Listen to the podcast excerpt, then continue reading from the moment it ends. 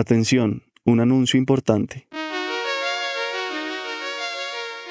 En Colombia, 8 de cada 10 hombres afirman haber sido infieles. En la gran mayoría de parejas sabemos que este es un tema difícil. Quizá por eso cada vez hay más personas preguntándose por nuevos modelos de relaciones, preguntándose si es la monogamia natural o si la no monogamia es inmoral, y si el amor y la monogamia no tienen que estar entrelazadas. Hace algunos meses lanzamos No Monógamos, un podcast de 24 episodios con historias fascinantes de exploraciones y límites diversos, de personas que se salen de los moldes y que están decididas a encontrar maneras de relacionarse más honestas con sus deseos. No Monógamos ahora estará disponible únicamente en Podimo, una plataforma de audio con cientos de podcasts y audiolibros exclusivos. Pero tranquilos, si quieren escucharlo les regalamos 45 días gratis Solo deben seguir estos tres pasos. Entren a go.podimo.com slash la no ficción o al link que les dejamos en la descripción de este episodio. Dentro de la plataforma busquen no monógamos y por último denle play al episodio que más les llame la atención. Eso es todo. Aunque no lo parezca, con esta simple acción podrán ayudar al topo y a los otros podcasts de la no ficción a que tengan larga vida. Pueden cancelar cuando quieran pero si eligen quedarse solo les costará 3.99 euros al mes, tendrán montañas de podcast para disfrutar y lo más importante, nos ayudarán a crear más contenido. Gracias desde ya.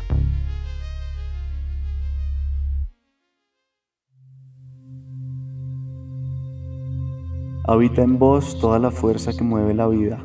Abrirte la experiencia es la única tarea.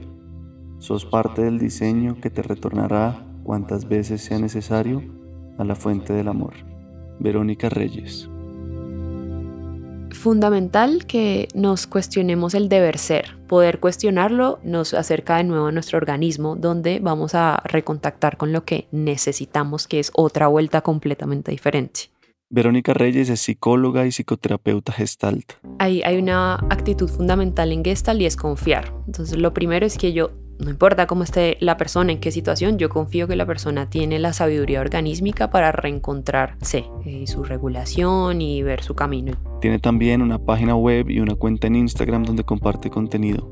En la descripción de su página dice, confío y he sido testigo de cómo con el trabajo empático, la escucha activa y libre de juicios, las personas podemos recorrer de manera más fluida nuestro camino.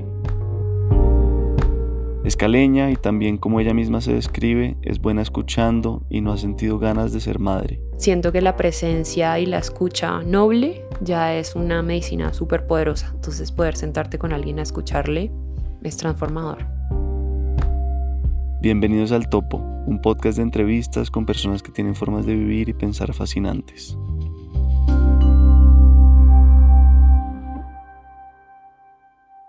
Arranquemos desde el comienzo por donde quieras tú, como para conocerte desde varios puntos de vista. Buenísimo. La típica, pues, es decir, donde uno nació. Yo soy caleña y viví en Cali por ahí hasta los 21, 22. Papá paisa, mamá caleña, entonces una combinación bastante eh, maravillosa, muy familiar, muy... Me sale como un tema como de comida, pues mucho alrededor de la cocina, la olla, el paseo, el río. Entonces, bueno, crecí ahí y en Cali también estudié mi pregrado. Hay algo que empezó como a marcar mi historia y fue la migración de mis padres. Mi mamá migró fuera del país cuando yo tenía 15 años y ahí fui a vivir con mi papá y mi abuela, que es un personaje, fue un personaje muy importante en mi vida, mi abuela Emma. Y con ellos estuve viviendo hasta segundo semestre, ahí ya mi papá migró. Entonces eso se convirtió, Miguel, en una gran identidad en mí hasta que ya la solté. Afortunadamente uno se puede dar el chance de morir a identidades. Pero mis 20 estuvieron bastante marcados como por soy la hija de los papás que se fueron. ¿Y por qué se fueron tus papás? Yo creo que la promesa un poco de el sueño, gringo, sí, americano. Y bueno, súper trabajadores, súper presentes. Yo todos los años los veía y realmente eh, es cierto que pude prosperar, por ejemplo, ir a la universidad y esto porque mis papás eran migrantes y pues me podían colaborar con el pago y luego el posgrado y todo esto. Entonces digamos que me vi beneficiada, obviamente, por esa búsqueda de sueño americano de mis papás, pero eso fue como un, gran, como tan, marca ahí en mi historia personal. De nuevo te digo, afortunadamente ya lo solté porque todos los vínculos que yo construía eran alrededor de se van a ir. Sean amistades, las primeras parejas. ¿A qué te refieres? ¿A que como que hubo un cambio en tu... que dejaste ir pues? Sí, definitivamente solté como esa idea de que era una sujeta abandonable, por llamarlo de alguna manera, como por el tema de las heridas del alma, ¿no?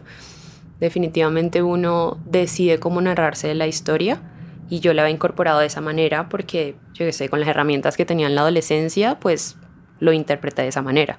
No era así, o tan así por lo menos, no era tan así, tan cruel. ¿Y por qué decidiste estudiar psicología? Yo siempre siento que fui bastante intensita y curiosa, la verdad. O sea, en estos días me estaba acordando que chiquita, creo que tenía como ocho años. Tuve que llevar la ropa sucia a la parte de atrás a la lavadora y estaba todo apagado, era de noche. Y yo me quedé un rato en la oscuridad como a propósito, ¿no? Y fue la primera pregunta que yo me acuerdo como de orden existencial, que era como, ¿será que así es morirse? Como negro, vacío, ¿será que voy a poder escuchar mis pensamientos o no? ¿Cómo será? Entonces siento que siempre me hice unas preguntas bastante intensas. Creo que yo no le contaba a nadie de chica y más bien como que me dedicaba a leer, a buscar y así. Entonces esos fueron como las primeras chispitas de, bueno, de pronto estudio filosofía, de pronto... Y me acuerdo que en el colegio le pregunté a una de 11 que ya se iba a graduar, que iba a estudiar psicología, cuál era la diferencia, yo no sabía, entre filosofía y psicología. Sabía que era una de las dos.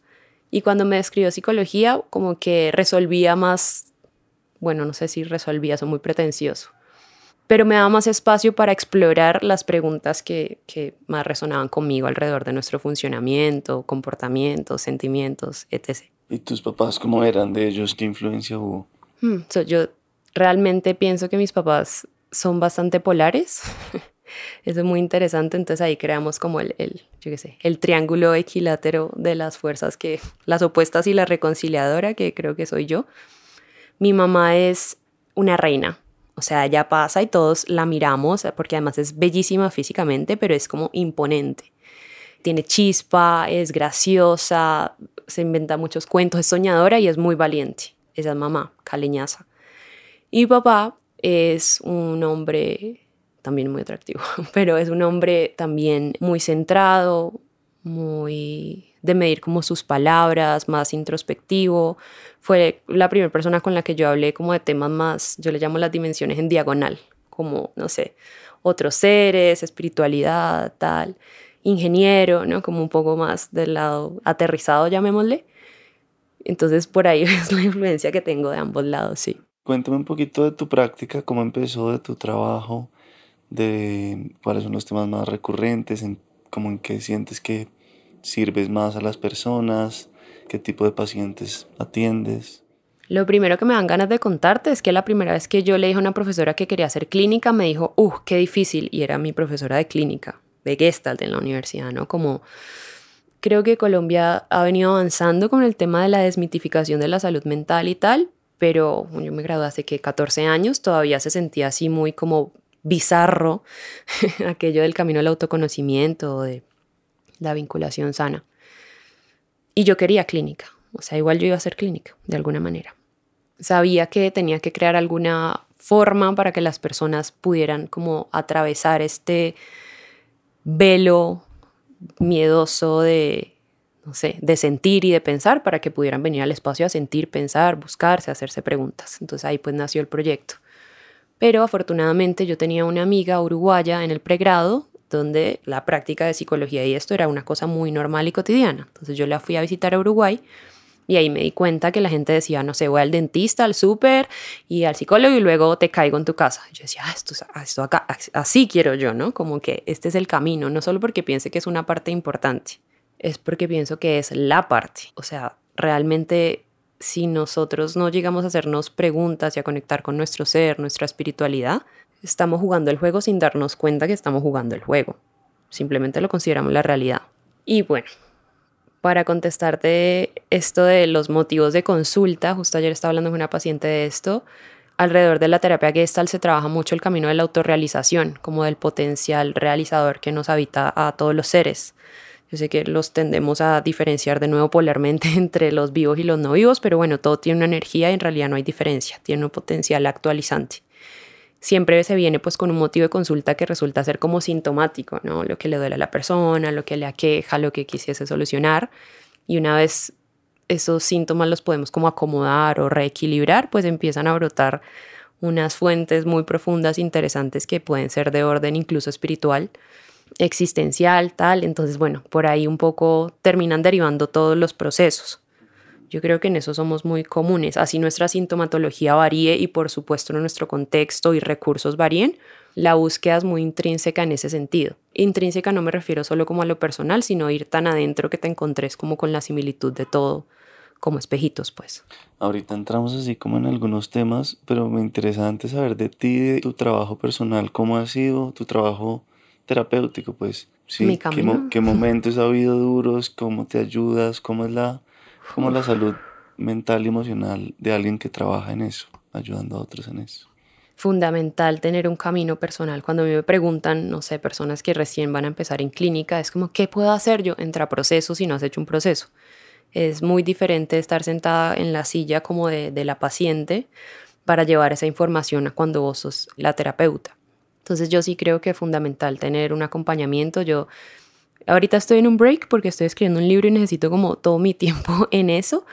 Hace 15 días paré y seguramente retomé ahora, no sé, en un par de meses pero llevo 10 años en terapia psicológica. Entonces, digamos que eso ha sido, yo creo que, que el cauce donde entran muchas variables, variables o técnicas o métodos, yo soy súper exploradora, de verdad. Ahorita estaba pensando como que no he hecho, seguramente no he hecho muchas cosas, pero pues no sé qué sé, que me he metido en hielo, he probado psicoactivos, me han leído la carta astral, por allá me sacaron no sé de Los Ángeles, ¿no? Como todo esto hace parte como de mi recorrido y me encanta porque siento que además de que me nutre y me enriquece, me acerca como a, a diferentes voces de la verdad. ¿Qué te ha servido más y en qué estás ahora? Lo digo porque yo también siento que he probado y buscado muchas cosas, pero a veces siento que estoy en el punto cero también y que la terapia a veces también, no sé, doy vueltas o patino ahí. No, sí, me da curiosidad a ti qué te ha servido y... De verdad, yo creo que la posibilidad de integrarlo a la cotidianidad, porque si no se vuelve como espacios maravillosos, pero ficticios. Es decir, uno no se la pasa en un estado expansivo de conciencia, uno no todo el tiempo está con su terapeuta bajando ideas o sentires. Eh. Entonces yo creo que hay un gran desafío de todos los cosmonautas y exploradores y curiosos del mundo y es poder llevar esto a tu cotidianidad. O sea, donde pasa la vida. ¿sí? Entonces esto significa la integración de esa experiencia, que creo que es algo que uno debe tener muy en cuenta en el momento de tener una experiencia de, de cualquier tipo. ¿Cuáles han sido así momentos determinantes para ti? Mira, la primera que se me ocurre fue una caída que tuve chiquita, porque la tengo muy presente y estaba patinando con un primo en un lugar de patinaje que había en Cali, Ay, no me acuerdo cómo se llamaba, pero habían rampas y cosas así. Y mi mamá me dijo, si te vas a tirar, avísame. Yo me acuerdo. Y yo listo. Y entonces pues no le avisé y me tiré y caí de frente y me volé tres dientes, que ya eran mis dientes de adulta. O sea, era chiquita, tenía como nueve, pero ya esos eran mis dientes definitivos y eso ha desencadenado muchas cosas en mi vida, pues a nivel como biológico, funcional, estético. Mi mamá todavía dice que ella me dijo y que yo no le, no, como que de paciencia, de dolor, de pinchazos y ya entendiéndolo un poco, tiene que ver, pues es que las uñas y los dientes son nuestra forma como de defendernos animalísticamente.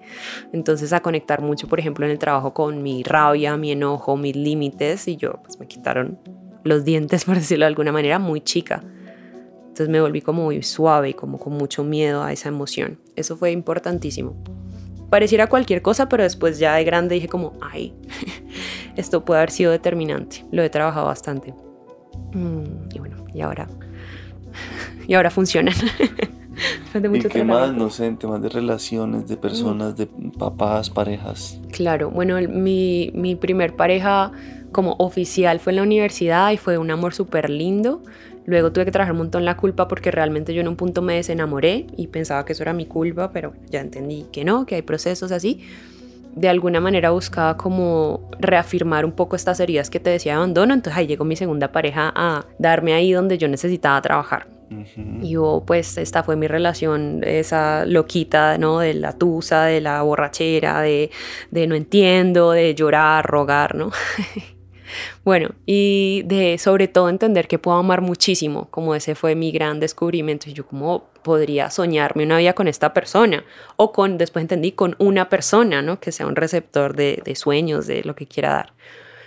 Y listo, después pues me fui a vivir a Uruguay y ahí ya empezó un proceso con mi grupo de psicoterapia que al mismo tiempo que era una formación, pues haces terapia porque el aprendizaje experiencial y fueron tres años muy intensos de tocar bastantes temas, por supuesto, de la formación, pero pues anclado con el proceso vital de cada uno. Y yo siento que eso fue lo que me ayudó definitivamente como la formación como tal, un antes y un después como de cómo me estaba relacionando con la vida a nivel de, de presencia y eso ya cambió toda mi forma de vincularme. ¿sí? Luego ya conocí a quien es mi pareja actual y, y ha sido todo un camino de, de voluntad de aprendizaje porque nos queremos un montón y nos gustamos un montón, pero entendimos de alguna manera, él viene de otro contexto muy diferente al mío, digo, papás casados toda la vida, siguen siendo pareja, todo esto, y pudimos entender que para estar juntos teníamos que cambiar, o sea, realmente, y que queríamos estar juntos porque queríamos, no por ningún compromiso ni nada. Y mm, sí, antes de seguir con el tema del amor, si quieres, cuenta la experiencia en Uruguay con medicina. Sí, bueno, luego después de que salí de Uruguay, después de haber vivido cuatro años en ese país maravilloso, me invitaron a una toma de un entógeno, empatógeno, que es un derivado del MDMA, con unos ajustes que no puedo explicar muy bien porque no lo sé. Venía desde California, Claudio Naranjo había estado trabajando en esa sustancia, entonces algunos estudiantes de Claudio pudieron traerla hasta Uruguay.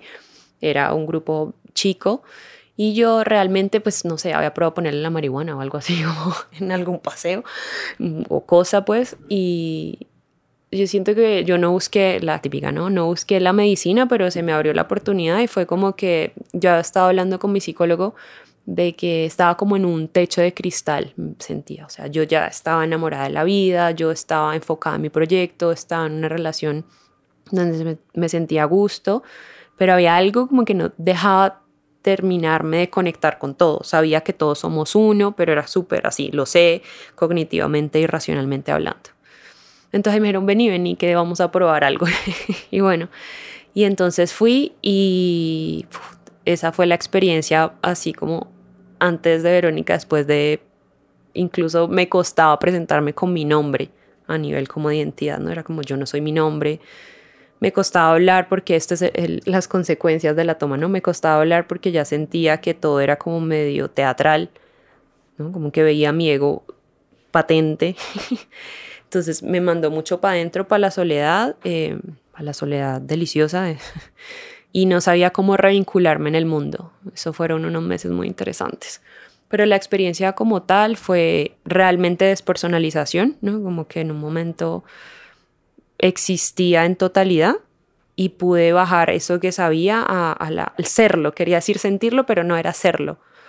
Como que era totalidad y no había como muchas formas delimitadas. Bueno, ya la experiencia visual luego fue cantando en la medida que se iba reconfigurando mi ego y esto, pero tuve un momento de completa fusión como con Dios. Siempre que hablo de eso me emociona un montón, porque esa es una certeza en mi vida. Entonces lo vivo así. ¿Cómo elaborarlo más? Mm, a ver. Yo, te decía Porque mientras, decíamos, mientras decías que todos somos uno, yo, pues sí, yo también cognitivamente lo creo, lo, creo que lo he sentido en chispazos, pero también digo, pero ¿cómo? Si yo estoy triste ahora y el otro no, ¿cómo es que somos uno? Si estoy sintiendo y no algo que solo yo siento y no tengo ni idea que está sintiendo el otro. Sí, es difícil ponerlo en palabras porque lo fragmenta, pero es una existencia en un campo que es, yo creo que se llama éter. Yo no sé mucho como a nivel cognitivo, como de la teoría, mm, pero ya solo la existencia de estar en un mismo espacio, por ejemplo el presente, nos hace unidad. Luego hay interacciones con la unidad que nos confirman cómo respirar. Esto de que las plantas necesiten nuestra exhalación y nosotros necesitemos inhalarlas es una totalidad, ¿sí? Y siento que realmente esto no es, yo creo necesario lograrlo en un momento en el que estamos encarnados porque de todas maneras encarnamos para tener un cierto tipo de experiencia, que es el libre albedrío, no sé, tener sensaciones, besar, no sé, tirar, bailar, comer, ¿no? Y sería como pretencioso que nos dieran un cuerpo y decir, ahora quiero experimentarme sin cuerpo. Ya, o sea, no hay apuro, igual en toda esta existencia hay momentos donde nos experimentamos sin cuerpo. Y de hecho estar acá es un regalo yo entiendo que eso puede sonar muy superficial en ciertas condiciones, pero poder experimentarnos y, no sé, caminar y hacer cosas humanas es realmente algo bastante anhelado por nuestra alma, en parte de nuestro proceso. Entonces, en ese momento que no me está identificando como Verónica, visualmente no, no había, era solo un tejido de colores, digamos. Y no había diferencia entre hombre o mujer, bien o mal, heterosexual, homosexual, era simplemente una existencia completa y pareja. Luego cuando las cosas empezaron a configurar para mí visualmente, ¿no? Como que estaba en un lugar divino de naturaleza, entonces había como un caballo y me pareció como cómo existe un caballo. Cómo existen las plantas, cómo existo yo. Cuando me miré al espejo otra vez dije como existen los otros humanos, ¿no? Los ojos, ¿no? Es como y todo me empezó a parecer milagroso, como realmente, como, como, estoy pensando en un libro que tengo ahí atrásito que ya te lo muestro, que se llama Beginner's Mind de Suzuki. Yo empecé a ver todo como si fuera por primera vez, pero era adulta. Entonces todo era absolutamente intoxicante a nivel como de, wow, ¿qué es esto? ¿No? Esa fue de alguna manera la experiencia. ¿Y cómo siguió tu vida de ahí en adelante? Caótica. Ah, sí, difícil volver. No, pues yo realmente al otro día dije, yo creo que yo me quedo a vivir en esta parcelación en Uruguay porque yo cómo voy a integrarme, ¿no? Todo era información, todo es información, realmente todo está en el presente, eso es lo que te brinda una experiencia psicoactiva con buen set and setting, ¿no? Puedes estar en el presente y decir, todo está acá, todo lo tenemos, soy infinitamente amada y amo infinitamente pero eso era como muy grande, además no puedo encontrar las palabras porque si algo pasó con esa sustancia fue que me quitó mi mecanismo más habitual que es el académico. O sea, soy súper cabezona y racional y ya no tenía eso por esos días porque estaba muy sensible, entonces yo por los siguientes meses, como los tres siguientes meses, todos los días hice una bitácora de evaluación clínica para ver si yo estaba psicótica o no. Y por ahí la tengo, ¿no? Entonces hoy me levanté y pensé esto, me siento así, tal cosa, y realmente no estaba psicótica. ¿Qué hay? ¿Cuál es la línea? ¿Cuándo está? Eso, es, difícil, interesante. La mm. tormentosa búsqueda del ser lo explica. ¿Qué es real? Eh, yo creo que yo podía, que un ser que no está psicótico puede seguir una línea de pensamiento más o menos ordenado, así no se pueda explicar. Un ser que está psicótico o no, y no es capaz de hacer abstracciones, se queda muy en lo concreto y no puede seguir una línea de tiempo, digamos que eso yo lo tenía. Entonces clínicamente decía como, ok, esto es simplemente que tengo que habitarme de otra manera, porque eso ya estaba muy limitado, lo que decía como el tope de cristal, ¿no? pero eso desafiaba muchas cosas, mi relación, ¿no? Pues, o sea, me volvieron otra persona, o sea, con mis padres, ¿no? Con mis amigas y, y luego empezó a configurarse una cosa de, de, como muy egoica de pensar, ay, como que yo conocí a Dios, ¿no? Crack. Y eso también fue muy chistoso. Estuve un buen tiempo también ahí, ¿no? Como que queriendo todo el tiempo volver a comulgar con ese estado. ¿Y eh, cómo lo buscabas? Mira, te voy a contar una cosa muy chistosa. Si vos buscas la dirección de mi casa anterior, Google Maps como satélite, hay una foto mía. Yo me sentaba horas, Miguel. Yo tengo muchas plantas, como puedes ver. En la sala anterior tenía muchísimas y yo me sentaba con mis plantas. Como, no sé si a contemplarlas, a meditar. Era simplemente estar plantada ahí. O sea, estuve tanto tiempo ahí que salí. O sea, nos moríamos de la risa el otro día porque estaba ahí sentada. muchos meses estuve ahí sentada. Pero como que te sentías ahí en paz, cómoda, como conectándote, siendo ellas, pues algo así. Completamente en armonía, como ahí eh, con mis plantas, era una vaina que yo no quería, yo soy súper dulcera, no, no quería comer como chocolate, no quería beber nada como ni un vino, mm, no podía ver muchos estímulos como, no sé, series o me acuerdo que por esa época estaba The Joker en cine, la de Joaquín Phoenix. Joaquín Phoenix y, y no, no fui capaz de irme a ver, o sea, era como, de afuera se podía ver bastante raro, la verdad, como un ente, ¿no? Un ente ahí, pero yo en realidad no estaba ente, yo estaba mega conectada y expandida. Me costó como volver a meter eso dentro de un cuerpo que, se identifica como mujer, que se llama Verónica, que tiene unos papás, que las consultas eran maravillosas, eso sí. Como que veía desplegarse las cosas alrededor de mis pacientes y de dónde iba la vaina y qué le dolía, pero también estaba muy como vulnerable como a las sensaciones de las personas, entonces la pasaba muy adentro. Todo me, me tocaba durísimo. En el topo sabemos que el planeta nos puede pasar factura. Por eso si tienen un negocio y tienen que emitir una factura electrónica, les recomendamos hacerlo con Alegra, un sistema de contabilidad y facturación en el que pueden emitir factura electrónica como lo exige la DIAN. Y lo mejor, aparte de ahorrar tinta y papel, Alegra convierte esas facturas electrónicas en árboles plantados en el Amazonas para ayudar a conservar esta parte tan fundamental para el bienestar del planeta. ¿Les sonó? Ingresen a alegra.com slash el topo o al link que está en la descripción de este episodio. Si los apoyan a ellos, también nos apoyarán a nosotros.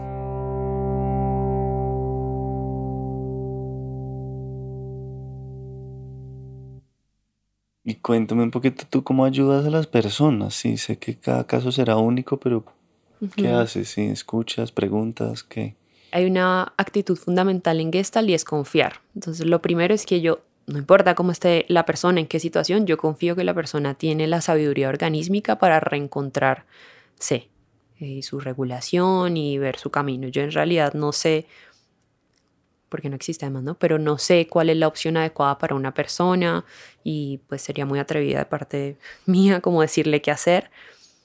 Pero yo me relaciono con todos mis pacientes sabiendo que ellas y ellos pueden.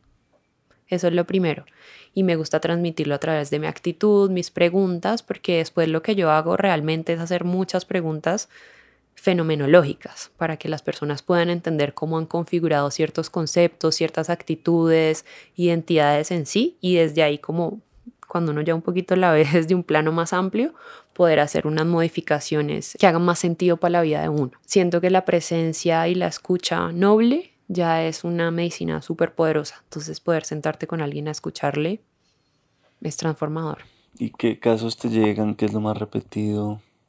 ¿Y por qué te has enfocado tanto en las relaciones también? Que es algo que a mí también me interesa mucho. Definitivamente la búsqueda como del amor, como si fuese algo que no hubiera perdido, es algo muy común. Entonces, crisis de pareja o rupturas amorosas y esto es algo común en los motivos de consulta.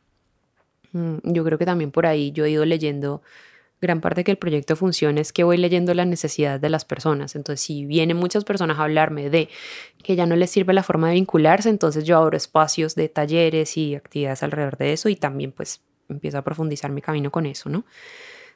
Bueno, eso es interesante porque en la medida que uno como terapeuta va abriendo un camino, no es que te sigan a nivel como líder y esto, pero uno sí va proponiendo los temas y eso te va transformando en tu vida personal. Yo creo que es una búsqueda muy común, yo creo que también tiene que ver con que pues soy mujer y la mayoría de pacientes mías son mujeres que se identifican pues como mujer y mm, hay un discurso justamente el del modelo del amor romántico que nos tiró encima un baldado de identidad alrededor como del amor de pareja que en una época de nuestra vida ya eso no hace más sentido y nos ha doblegado y nos ha violentado de cierta forma. Entonces siento que la búsqueda de la mujer, mis pacientes mujeres, va mucho alrededor como de desmitificar este modelo. Que si quieres explíquemelo un poquito. Que... Bien, ese, ese es un temón. Em, el modelo del amor romántico se instauró como en la época como de la ilustración, donde había una rebeldía contra los monarcas y todo lo que se había institucionalizado y se propuso como un nuevo formato de vinculación alrededor como del matrimonio y de la búsqueda de convivencia y los hijos y tal, que es un ordenamiento social que se hace pues para continuar con ciertas prácticas económicas, mejor dicho, esto es un diseño político que se hizo del amor, ¿no? Y hay que diferenciar siempre que no estamos hablando de ser románticos a nivel como detalle, dedicar canciones y tener intimidad, eso por favor, siempre. romántico es por la época, la época. Y estaba muy instaurado un manual alrededor de lo que debía ser para amarnos. Entonces, incluso desde los roles, entonces a los hombres se les asigna un caparazón fuerte, duro, valiente, proveedor. Y a las mujeres se nos asigna una debilidad, una ternura, una entrega, un... bueno. Y de esta manera entonces se vende la idea de que necesitamos complementarnos. Yo sí creo que por supuesto podemos hacer equipo y podemos despertar unas cosas los unos en los otros, pero considero que estas características pues que acabo de escribir nos habitan a todos los seres humanos por ser organismos completos como tal, ¿no? El peligro del amor romántico es que nos hizo creer que necesitábamos algo para completarnos. Y esta ya es la cultura de la carencia. Es como a vos te falta, búscate a alguien que te ame o que te salve o que te dé esta partecita. Salimos todos una carrera locos porque es así, a vincularnos desde el dame, que es absolutamente violento incluso con la otra persona, dame lo que me falta y hacerme sentir feliz y hacerme sentir segura y bueno, y por el contrario los hombres que se les dice que no pueden pensar, que no saben sentir, que las emociones si las sienten entonces son débiles, son frágiles. Es un poco como de proyección de eso que necesitamos elaborar en nosotros, en, en otro ser. Sí, definitivamente. Y hay más características, digamos brevemente, sí, cómo se define el amor romántico. En realidad el amor romántico es como un formato de cómo nos debemos amar. Hay varias características, entonces esta de la complementariedad es una, la media naranja, el príncipe azul, el alma gemela y muchas otras teorías del hilo rojo, como se han llamado de muchas formas y es como esta idea de que solo hay una persona que te calza perfectamente y que desde el momento que se conocen ya todo está solucionado para los dos y para tu vida. Porque no, eh, así nos enseñaron también en Disney. Desde que casan, de ahí en más comen perdices.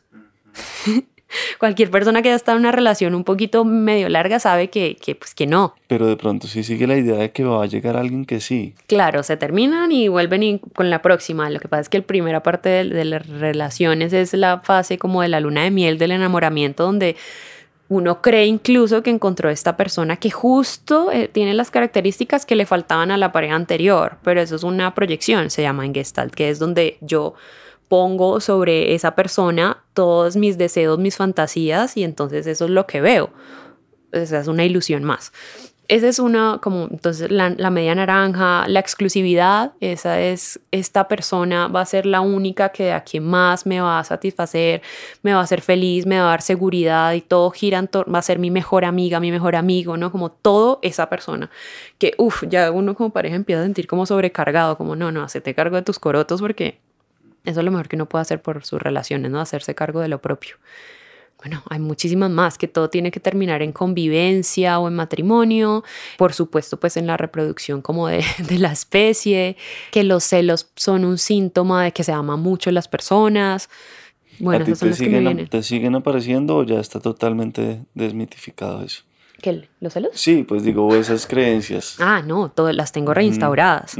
Lo que pasa es que es diferente saber que pues, yo aprendí algo y de pronto no es lo correcto a jurar que esa es la verdad. ¿No?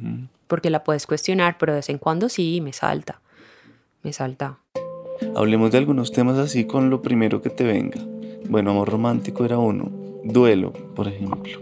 Uy, duelo es una de las, de las etapas de la vida y de, del acompañamiento donde yo más respeto he ganado como por las personas. Porque es lo que más humildad me ha proporcionado a mí como persona, y es lo que más me honra de acompañar porque es un punto donde en realidad hay tanto dolor por una despedida, por un cambio, por, bueno, que no hay otra sino estar como humana al lado de la otra persona. Entonces, siento que es uno de los puntos que yo más les agradezco a mis pacientes como dejarme acompañarles, realmente. ¿Qué duelos has vivido tú? Así que... Uf, ese ese que, te abre como la, la existencia, la vida, el hueco. Bueno, el fallecimiento de mi abuela Emma fue una cosa contundente, ¿no? Como muy inesperada. Y luego falleció una prima mía que era mayor que yo, tenía 27 años y tuvo un proceso de cáncer por dos años que también estaba estudiando psicología y éramos muy amigas, muy amigas, nivel algo que me ayudó mucho en su partida y fue que nosotras hablábamos todo al ser amigas y luego de tener como sus dos años de procesos muy crack con su quimio y palante y súper, súper ella, un día me dijo que ya no quería más, que estaba lista para morir y yo la entendí. Y yo la entendí y la, y la acompañé mientras pude, mientras ella pues empezó a morir, hasta que una semana antes, que fue la última vez que pude conversar con ella a nivel de palabras, me pude despedir y pude respetarla. Y adicciones, por ejemplo, que te viene, que has estudiado, escuchado. Hmm. Las adicciones pasa lo siguiente, que estamos demasiado concentrados como en la sustancia o en la conducta y no en el sujeto. Entonces siento que hay un gran vacío, que hay muchos profesionales que están adelantando investigaciones hacia allá, me parece maravilloso, porque estamos pues criminalizando muchas sustancias cuando en realidad dejamos de entender o de observar qué le pasa al sujeto en la relación con lo que sea que decida involuntariamente sea su adicción. Yo tuve un tema como muy cercano con mi segunda pareja alrededor como de la adicción y yo lo sufrí durísimo. Eso fue lo que terminó pues el vínculo finalmente porque yo dije, no, esto es insostenible y es un no negociable para mí pues como con una pareja.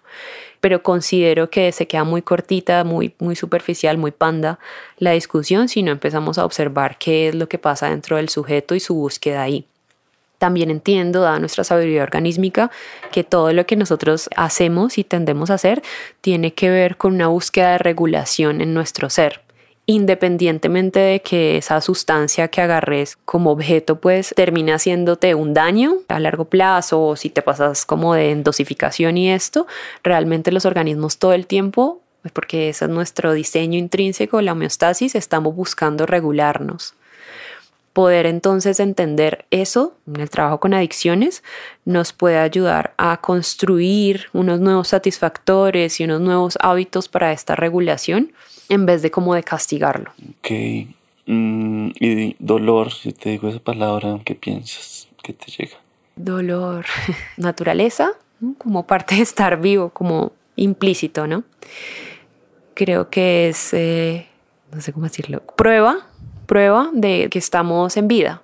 Mm, la evitación del dolor definitivamente lo agrava a nivel de ya pues padecimiento, sufrimiento, aplanamiento existencial, porque siento que cuando uno se defiende de que no te duelan las cosas, lo que sea físicamente, corazonmente, dejas de contactarte con la vida y eso también es doloroso. ¿Y cómo es eso de aceptar el dolor? Eso últimamente también me lo he preguntado y lo he oído y me ha llegado por distintos lados y no me queda tan claro. Es que sentarse, cómo es abrir el corazón, cómo es dejar que el dolor pase, cómo, cómo no se le pelea. Sí, eh, hay un, una posibilidad de desarrollar como una conciencia de testigo, de observación, ¿no? Donde vos puedes incluso hacerte preguntas con respecto al dolor de si es un dolor físico, por ejemplo, me está punzando, me está palpitando, me está apretando, me está, ¿no? Como explorar ese dolor e incluso en ese síntoma observar qué se necesita. Si siente caliente, necesito hielito, necesito, ¿no? Como tengo frío, necesito abrigo. Mm, poder entonces observar, yo creo que la capacidad de observación es algo importante a desarrollar porque si no, entonces el dolor se nos vuelve una identidad. Todos nosotros lo volvemos identidad hablando de adicciones, ¿no? no hay nada más adictivo que nuestra propia identidad. Entonces el dolor también se puede convertir en identidad. Esto, por ejemplo, en el Enneagrama se trabaja un montón, que es esta configuración pues como de tu ego, que es personalidad o carácter, alrededor de esta experiencia me dolió tanto, entonces de aquí en más yo voy a doler toda la vida y me voy a relacionar desde ahí. Pero ya el dolor se puede trabajar con dignidad, con espacio de contención y es que eso es lo que necesita en realidad el dolor, como un espacio de respeto y de validación para que pueda hacer lo suyo y seguir. Y mm, abandono o esa idea de herida de abandono que también he oído mucho últimamente y he pensado mucho en eso. Sí, eh, hay teorías que dicen que desde chiquitos nuestro niño interior tiene como varios tipos de herida, ¿no? El abandono es una de ellas, junto con la vergüenza, el rechazo, bueno, yo creo que todos tenemos un poquito de herida de abandono, independientemente de que tan sanos o no hayan sido nuestros padres o cuidadores en cierto caso, ¿no? creo que tiene que ver con las herramientas que nosotros tenemos en ese momento, realmente explicarse las cosas como una niña es muy diferente a como me las puedo explicar ahora y seguramente si escucho esta grabación en 30 años voy a decir qué ternura y está bien, no pretendo como estar en otro momento que no sea este entendimiento, la verdad, aquí está fabuloso. Y a partir de ahí ese trabajo con la identificación de la herida te va a ayudar a hacerte cargo y no proyectarle entonces esa necesidad a otra persona que por supuesto se te va a despertar en vínculos que sean de mucha intimidad como amistades o por ejemplo un proyecto de pareja, ¿no? Es fundamental saber nuestras heridas porque eso nos hace realmente resilientes pero esa no es la palabra, de pronto nos brinda la fortaleza necesaria. Si yo sé que ahí me duele, yo ahí me cuido, yo ahí me fortalezco, yo ahí eh, incluyo valores de honestidad, de compasión. Pero si yo me hago la que no me duele, es muy probable, pues no sé si te ha pasado, cuando uno está lastimado en algún lado, todo el en el pie, todo el mundo te pisa, con todo te pegas en el pie, con no. Pero cuando decís esto se está recuperando, uno tiene como más cuidado hasta que, bueno, el proceso mismo hace como su trabajo de sanación. Y otra palabra que me mencionaste ahorita, celos. Los celos es una emoción natural que sentimos muchísimos animales en el mundo. Eh, son súper castigados y yo siento que con las emociones hay mucho castigo alrededor de la reacción de la emoción. ¿Mm? Como que lo que la gente le teme en realidad es, bueno, la creencia y qué voy a hacer con eso, qué voy a hacer con esos celos, qué voy a hacer con ese enojo, qué voy a hacer con esa envidia, ¿no? Pero en realidad los celos son un síntoma que viene a avisarte que está sintiendo riesgo en la cantidad atencional que está recibiendo. Atencional. Atencional. sí. Y eso quiere decir como que de pronto estás viendo que el foco lo están corriendo para otro lado. Entonces vos empezás a sentir como ese vacío de como yo y qué pasó y lo nuestro y nuestro tiempo y nuestro espacio y a veces en realidad es muy útil porque pues pasa que hay muchos eh, lindos estímulos donde cuales poner eh, lindos, inteligentes, ¿no? Donde poner el foco y entonces poder redireccionarlo y conversarlo con la pareja me parece fundamental con la pareja, con los hijos. Tiene dos partes las emociones. Uno, pues quien la siente, quien siente los celos, también hacerse la pregunta de qué tiene que ver esto conmigo, con mis heridas se llamen de abandono, con mis padres que se fueron, con el otro novio que prefería irse a consumir, ¿no? Como hacerse esas preguntas para luego poderlas poner en conversación y en corregulación con un otro. Porque si no, lo único que va a hacer es chantarte mis celos y decir que vos sos el exclusivamente culpable de eso, ¿no? Me parecen maravillosos, en realidad. Es que es como fuego que toca como aprender a regular y te es que, a ver, ¿por qué me parecen maravillosos? No porque que sea una nota y me encanta sentirlo, no, pero porque es como mirarse un espejo de la verdad absoluta ¿no? Y poder decidir qué hacer con eso luego, pues de la reflexión y la regulación, cómo puedes entrar a negociar con esa emoción, con esa y con todas, ¿eh? Y quería como algún, siempre la idea medio tonta de reducir todo a tips, pero ¿qué le dirías a la gente que está pasando por un momento difícil de cualquiera de estos temas que creo que todos todo el tiempo tenemos? O tú, ¿qué haces tú misma con, en tus momentos difíciles? No sé, alguna herramienta, alguna cosa que quieras compartir, así en abstracto. Fundamental que nos cuestionemos el deber ser. Ya todas y todos tenemos incorporados un deber ser. Entonces, si uno está pasando por un desafío grande, es clave decir, ok, yo estoy pasando un desafío porque yo creía que las cosas debían ser de esta manera. Entonces ahí pues entrar con estoicismo, hacerse preguntas, ¿no? Como, ¿por qué entendí que el amor era así? ¿Quién me lo enseñó? ¿Tiene sentido para mí o no? ¿Qué me gustaría modificarle? Entonces siempre penderle como la curiosidad es muy importante y porque el deber ser se vuelve muy cruel y es muy el deber es muy distante de lo que uno necesita. es, es estructural, es introyectado de la sociedad poder cuestionarlo nos acerca de nuevo a nuestro organismo, donde vamos a recontactar con lo que necesitamos, que es otra vuelta completamente diferente. Que puede ser lo que sea y no tiene que ver con ningún deber, sí. Y que una persona que conecta completamente con su organismo, te prometo pues, nunca va a transgredir a otro ser.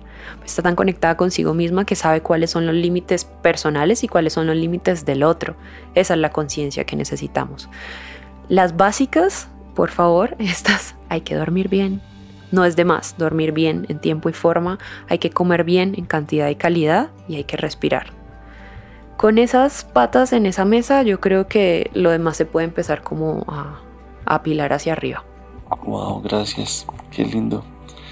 ¿Quieres decir algo más? Estoy muy agradecida por tu visita. Estoy eh, emocionada por si quedó alguna pregunta y esto. Ese es mi, mi objetivo cuando, bueno, con tu invitación, que puedan de pronto hacerse una pregunta nueva o pensar algo de otra manera que pueda enriquecer la existencia. Realmente siento que mi propósito no perdernos de este regalo y si no está siendo tan regalo, recordarnos la posibilidad de decisión, elección y responsabilidad para que lo sea. Y ya. Qué lindo. Gracias. gracias.